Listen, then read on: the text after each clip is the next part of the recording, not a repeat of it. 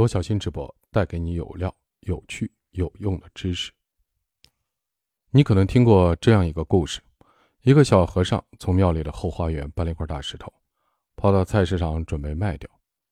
一个来买菜的大婶看到了，就问小和尚：“这个石头怎么卖啊？”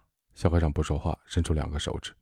大婶说：“两块。”小和尚摇摇头。大婶说：“好吧，好吧，二十就二十，我买回去压咸菜。”小和尚没有卖，背起石头就往庙里跑，告诉自己师傅这个好消息：一分钱不值的大石头，竟然有人出二十块买。师傅告诉他：“你先别卖，明天你用同样的方式到博物馆去试试。”于是第二天，小和尚去了博物馆。一群人看见小石头放了块大石头，然后感觉很好奇，便围起来窃窃私语：“这里怎么会有一块石头在博物馆门口？一定有不小的来头，不会是陨石吧？”这时，一位艺术家窜出来问小和尚：“你这块石头咋卖呢？”小和尚依然不说话，伸出两个手指。那个人说：“两百块。”小和尚摇了摇头。艺术家说：“两千就两千。”刚好用它来雕一尊神像。小和尚听到这里，睁大了眼睛，赶紧背起石头跑回庙里，又把这个喜讯告诉了师傅。师傅说：“你明天再用同样的方式去古董店试试。”第三天，又上演了同样的一幕。一群人围观并窃窃私语。突然窜出一个戴着大金链子的土豪，问小和尚：“你这石头咋卖？”小和尚还是伸出两个手指。那人问。两万，小和尚吓了一跳，张大了嘴巴，但是依然不说话，摇了摇头。那人以为自己说低了，连忙改正说：“啊，对不起，我说错了，二十万。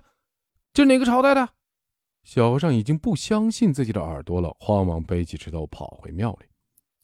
故事到这儿结束了。我的问题来了：为什么同样一块石头，在不同的地方有不同的价格？换句话说，是什么？决定了石头的价格。这里有三个关键的要素：第一，得有人买，这是一个特别重要但被很多人忽略的小细节。这是每个场景里都有一个人窜出来问小和尚怎么卖。如果没有这个人呢，石头的价值可能就是零，因为无人问津，所以有价无市，故事也就无法继续了。你的东西对别人来说是有用，这样才有价值；没有需求就没有价值。这是一切的基础。第二，场景决定需求。我们的故事里中看到了不同的场景，用户对石头有了需求是不一样的。在寺庙里完全没有，在菜市场大婶要买回去压咸菜，在博物馆艺术家要买回去雕刻神像，在古董店土豪要买回去当古董收藏。在不同的场景，人对同一件事物可能会触发不同的需求。不同的需求会导致价值的判断的标准不同。注意，这里说的是不同，并没有说高低。如果大家把它都当成压咸菜的大石头，那么去哪里价值都是一样的。一杯咖啡，在你家是咖啡，在星巴克就是社交方式；一杯水，在你家是饮用水，在沙漠里就是命。所以总结来说：一、需求决定了这块石头有没有价值；二、场景。决定了它是什么需求，但是我们发现有很多的需求的东西好像价值并不高，这是为什么？比如水、空气、阳光的价值都很大，离开了它们我们无法生存，所有人都需要，但它几乎是免费的，这是为什么？而钻石不仅不能吃，还不能用，就长得好看，其实就是块石头，为什么钻石那么贵？再比如环卫工人、建筑工人，他们对社会的贡献巨大。当你还在睡懒觉的时候，他们已经开始工作了；当你已经躺在家里沙发上刷韩剧的时候，他们在熬夜加班为人民服务。很难想象，如果没有在这些岗位上工作的同志们，我们的社会会是怎样的？那为什么他们的收入普遍都不高？这个就要来看需求的另外一面——供给。第三，供给决定价值的高低，供给越少，价值越高。供给越多，价值越低，这就是人们常说的“物以稀为贵”。空气、水、阳光虽然价值极大，但是目前几乎是取之不尽、用之不竭的，所以他们几乎是免费的。环卫工人、建筑工人等，他们的工作伟大而辛苦，但是进入的门槛并不高，几乎谁都可以从事这些职业，可替代性很高，导致他们收入普遍偏低。我们回到小和尚的案例，刚才一直有个隐含的大前提，就是每个场景里都只有一个小和尚在卖石头，而如果出现多个小石头，你背了一块大石头在那儿售卖，结果会怎样？对，价格会立马下来。或者小和尚把石头在古董店卖掉了，然后觉得这钱太好赚，第二天又背了好几块大石头来到古董店继续卖，会出现什么情况？对，一定会被当成骗子乱棒打出去的。因此，价值由什么决定？一、需求，需求决定有没有价值；场景决定有没有需求。二、供给，供给量决定价值的多少，越稀缺的东西。越有价值。中国发行的第一张生肖邮票叫猴票，总共发行约五百万枚，目前存世量极少。由于其特殊的意义和限定的数量，面值八分钱的猴票，二零一八年单枚的价格已经高达一点二万元，一整版售价可以达到一百五十万元左右。按照这个逻辑，如果如何让一件东西变得值钱，就很简单了。把有价值的东西变得稀缺。清朝有名的贪官和珅有两件宋朝时期的汝窑三足笔洗，这两件是举世罕见的宝贝，全天下也找不到第三只。当时这一对就花了一万两银子，但是和珅得手以后就立马砸碎了一只，这样全天下就只剩一只了，剩下的那只的价值立刻翻了十倍。再比如刚才说的空气和水。它们都是免费的，那是因为地球上太多了，几乎是用不完的。但如果有一天人类真的居住在火星上了，也许你家里最贵的就是空气和水。很多艺术家生前穷困潦倒，死后作品却暴涨到天价，比如梵高，就是因为他的作品再也不会有了。这里还是要注意一下，需求是前提，稀缺是杠杆。没人要的东西，你再稀缺也没用。比如你不会画画，就在白纸上随手画一幅画，然后说全世界仅此一幅，没用，它还是没有价值。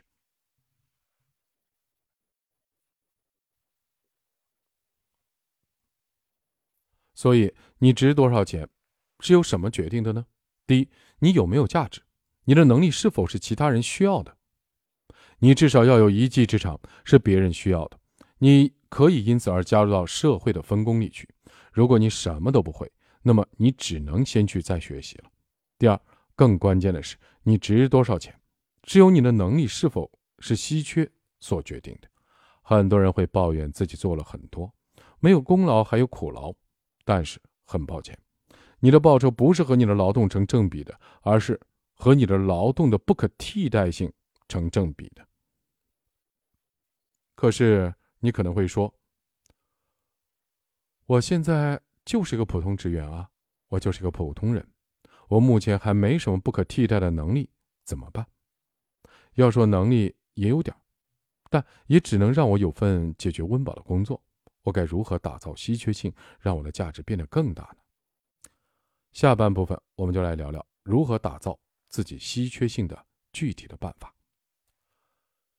这个办法有两个，第一。成为第一，成为第一，也就是追求极致。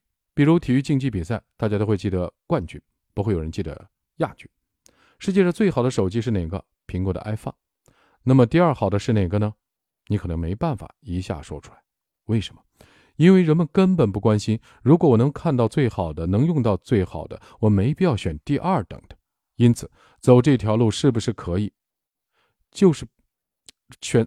呃，因此走这条路不是不可以，就是比较难，遇到的挑战会非常大。这取决于你是否有足够的天赋，你能否有在天赋的基础上刻意的练习一万小时，比别人更加努力，而且还要干掉所有的对手。比如我上节课说，我六年级的时候参加乒乓球专业训练，因为我确实在这方面还蛮有天赋的。本来想看看能否往职业运动员方向发展，可是为什么两个月以后我就放弃了？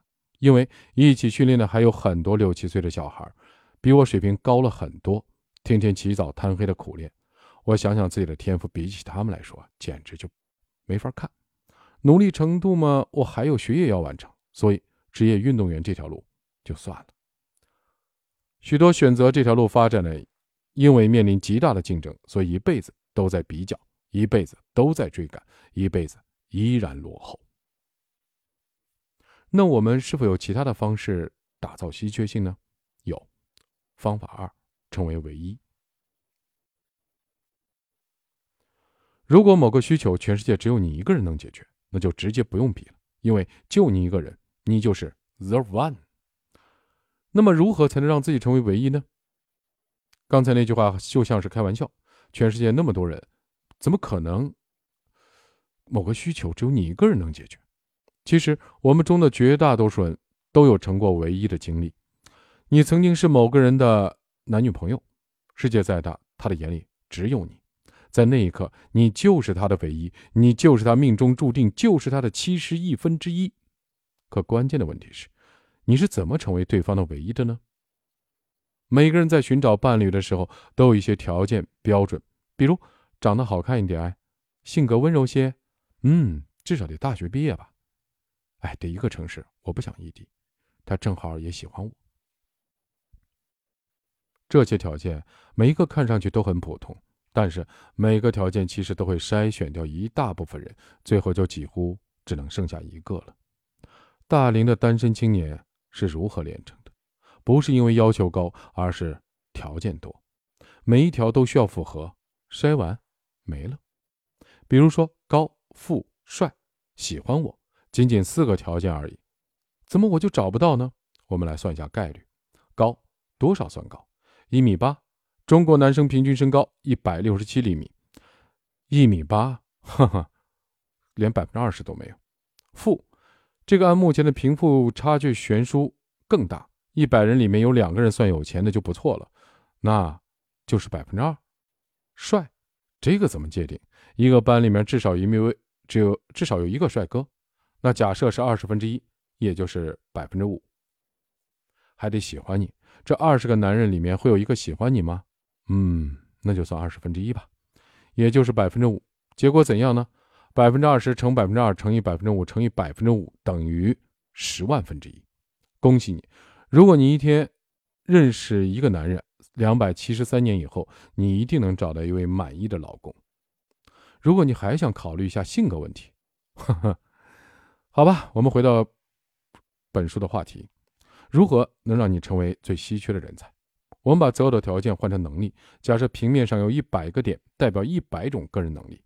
如果你拥有其中一种能力，那么在一百个人里面就会有一个人和你拥有同样的能力。如果你拥有其中的两种能力呢？任意两点的组合的数量是一百乘以九十九除以二，四千九百五十。也就是说，四千九百五十个人里面会有一个人和你一样，也同时会拥有这两种能力。那如果你同时拥有三种能力呢？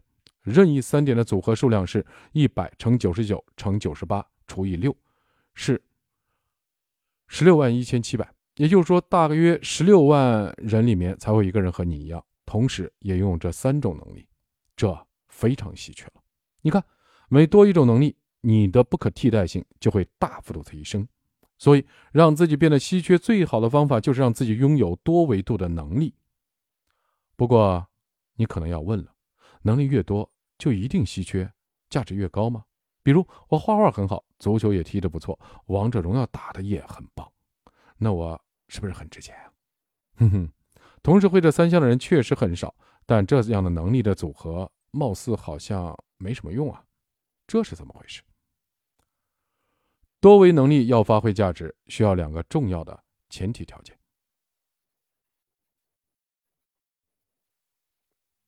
第一，每个能力至少都是有价值的，以及别人是需要的。这个我们在开篇的时候曾经说过。稀缺性是杠杆，前提是你的个人能力对别人来说是有需求的。没用的能力再稀缺也没用。因此，我们假设能力值等于一是一个基础值，一以上才是有价值的能力，提能提供别人价值，一以下就是不合格的。那么，如果你有三种能力，能力值分别是零点八、零点七。零点六，那么综合能力是零点八乘零点七乘零点六等于零点三七，整体的能力值竟然变得更小了。为什么？因为这种能力结构在别人的眼里看来就是都会点但什么都不精。那这样的话，别人对你的评价当然会变得更低，因为这种状态叫平庸。第二，每个能力之间要有关联。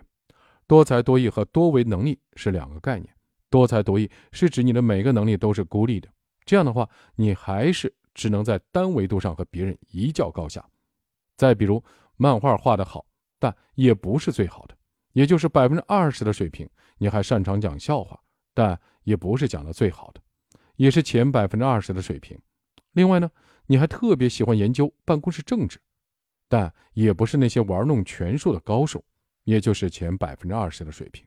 你看，如果这三件事是相互独立的，那么你一看上去都不是那么厉害，而且听上去就像一个不务正业的小职员，很多老板都不喜欢这样的人。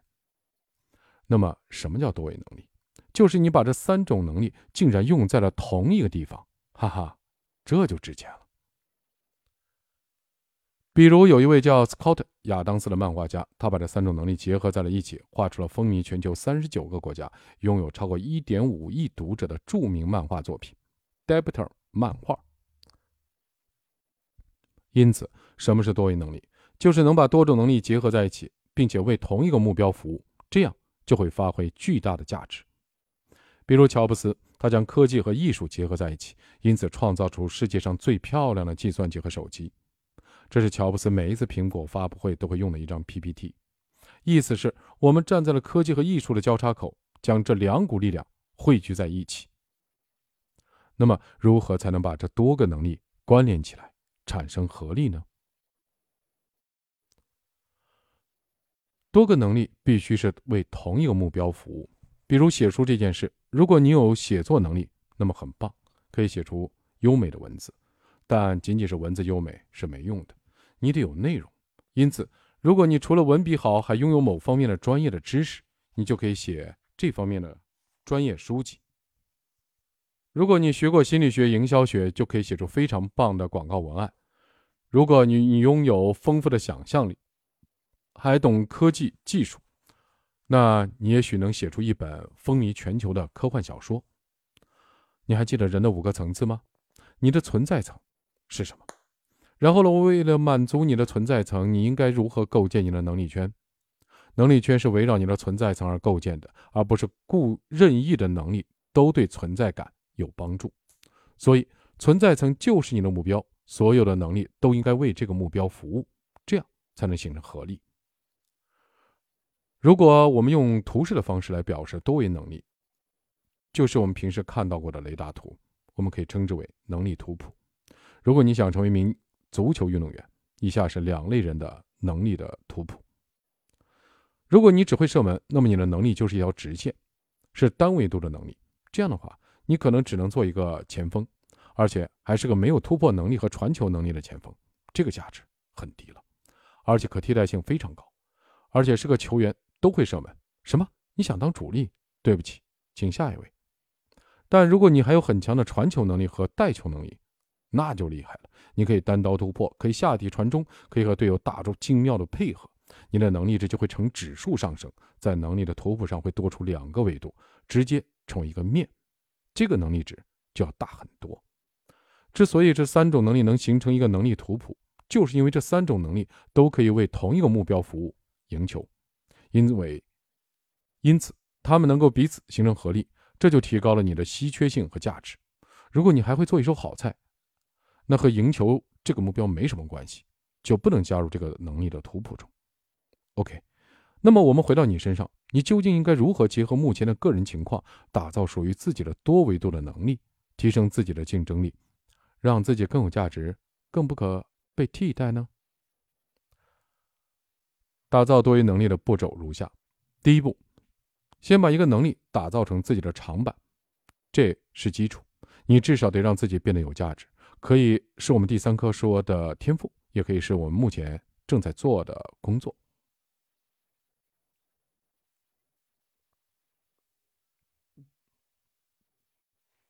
比如说，你现在是一名程序员，也没有发现自己有什么天赋，就是比较会吹牛。那么你要么不断提升自己写程序的能力，从普通的程序员晋升到架构师，要么就锻炼自己吹牛的能力，让你的吹牛变得越来越有意思。每次吃饭的时候，大家都喜欢听你吹牛，能吸引到一批小粉丝。第二，让自己兴趣广泛，培养多种能力。然后你需要学习不同领域的知识，只要喜欢你就去学，先别管有没有用。就像乔布斯当年在学习艺术字的时候。并不知道未来会有什么用，但十年之后，他在设计麦金托什的计算机的时候，这个技能就一下被用上，于是全世界就拥有了第一台有漂亮文字版式的计算机。比如，你除了喜欢吹牛，还喜欢即兴的表演，那就去学呗。现在造原子弹的能力不是那么容易学会的，一般的兴趣都是有培训班的。你别只是喜欢，要行动起来，去学习里面的专业的套路。第三。确定一个目标，并把多种能力组合成多维能力。乔布斯先是有了做计算机这个目标，才想到艺术和科技结合起来。没有这个目标，艺术字和计算机可能就永远没有机会融合在一起。所以，试着为你的多维能力找一个目标，比如你会编程、会吹牛、会即兴表演，貌似三者毫无关系。但如果你的目标是做一个网红，那么机会就来了，可以编个能和你对话的吹牛软件，然后在镜头前和机器人互相吹牛。吵不过了，再来段即兴的表演，你可能就火了。而且这种方式还不可被替代。那万一你找不到同样一个可以把多个能力结合起来的目标，怎么办？没关系，那就继续的等待这样一个机会的出现。就像当年的乔布斯，等来了计算机，才有了机会将艺术融入其中，成就了现在的苹果。小杰，这节课我们讲了多维能力，为什么要打造自己的多维能力？因为多维产生稀缺，稀缺性决定了价值的高低。但是，你不能忘了，这是有前提的，就是你先得让自己有价值，得通过打造稀缺性放大你的价值。那么，如何打造自己的稀缺性呢？你平时要多学点跨界的知识和技能，得打造多维能力做个基础。一旦目标出现以后，你能够把所学那些知识自动的组合成一个整体，让你成为稀缺性人才，让你变得不可替代。让你变得价值连城。最后再次强调人生目标和使命的重要性。没这个，你的兴趣广泛，最终也只会变成你的多才多艺。好，思考和行动。看完不等于学会，你要思考和行动。留给大家思考提示：你找到你的长板是什么了吗？在未来三年的目标是什么？为了达成这个目标，有哪些能力可以组成你的多维能力？好，我跟大家分享一下，读这段我非常有感受，我就在回想我的使命。从我毕业的时候就在想，一定是要改变我所处的环境，让我的家人和我身边的人过得更好。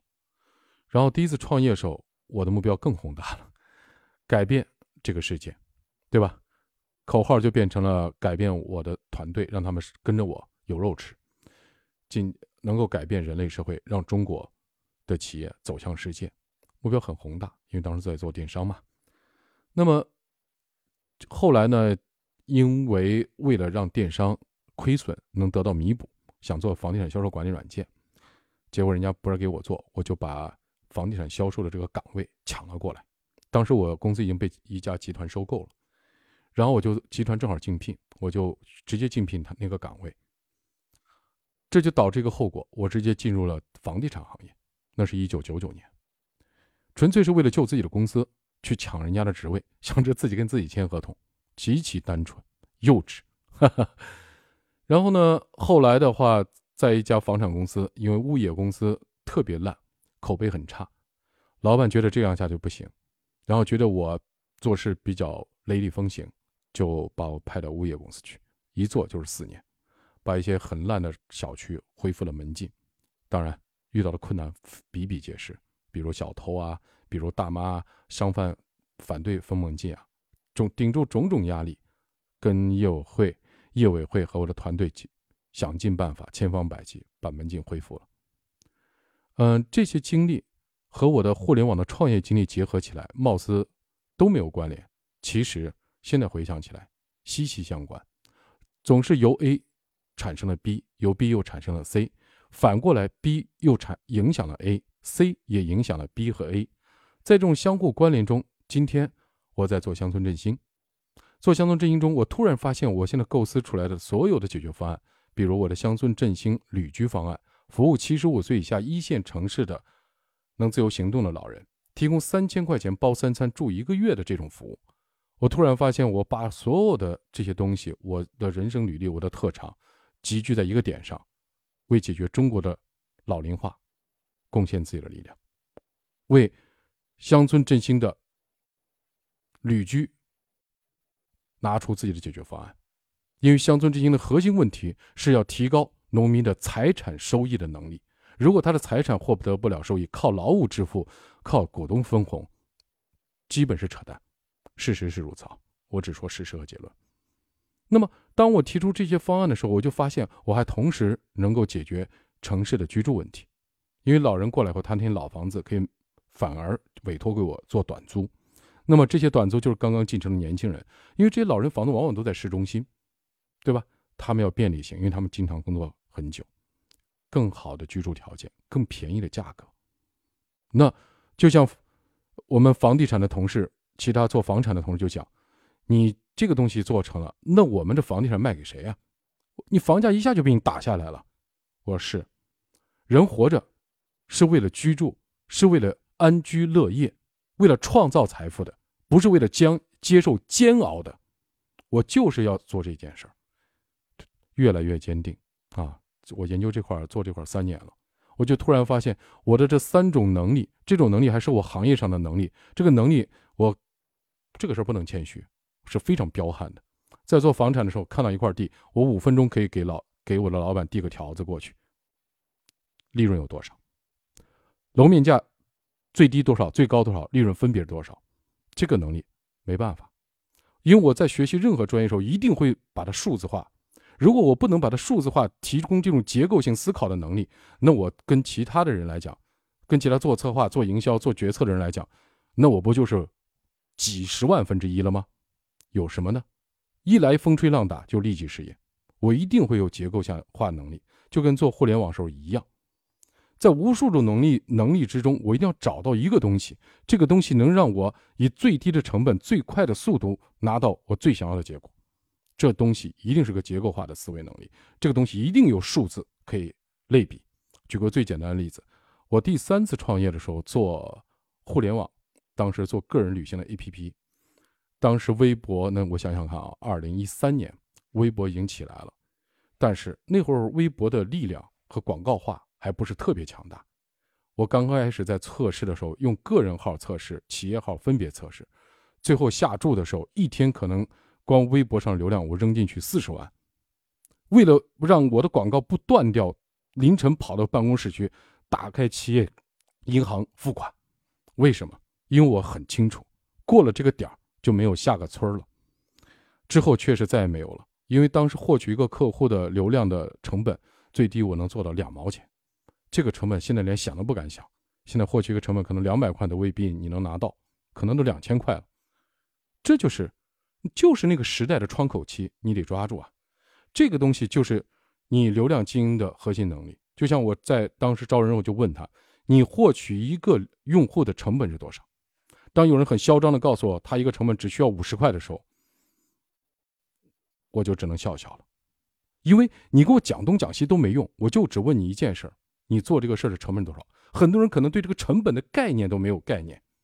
就像今天我在尝试做共享住宅的时候，就在疫情这三年里面，我就默默的做了这件事儿。我做的时候就把它结构化的一个什么时间？